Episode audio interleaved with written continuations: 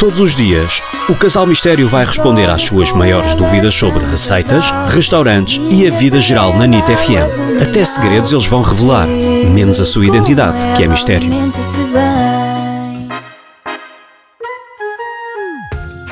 Olá, Casal Mistério. Precisava de pedir ajuda aqui com uma coisa.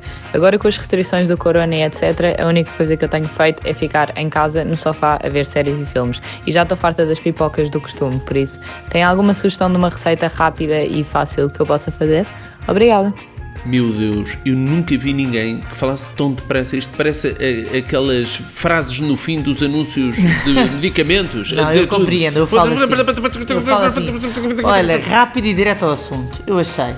E percebo lindamente as saudades que eu tenho de uma noite à frente da televisão, sozinha a ver a série que eu gosto e não que a família inteira gosta. Acho Sim, à frente da televisão temos passado muitas noites desde a quarentena. Sim, tudo bem, mas sozinhos sozinha não. a escolher a minha série, ai que saudades. E há uma receita que eu adoro e que é muito fácil de fazer e que é ideal para quando está sozinha em casa à frente da televisão, que é basicamente uma quiche numa caneca feita no micro-ondas. É muito Tu fácil. estás constipada? Estás doente? Não, Isto não, é não, perigoso nesta com alergia, não me fales nesse É, tema, tá bem? alergia, alergia. Bem, alergia. o que é que precisa para fazer esta bela receita?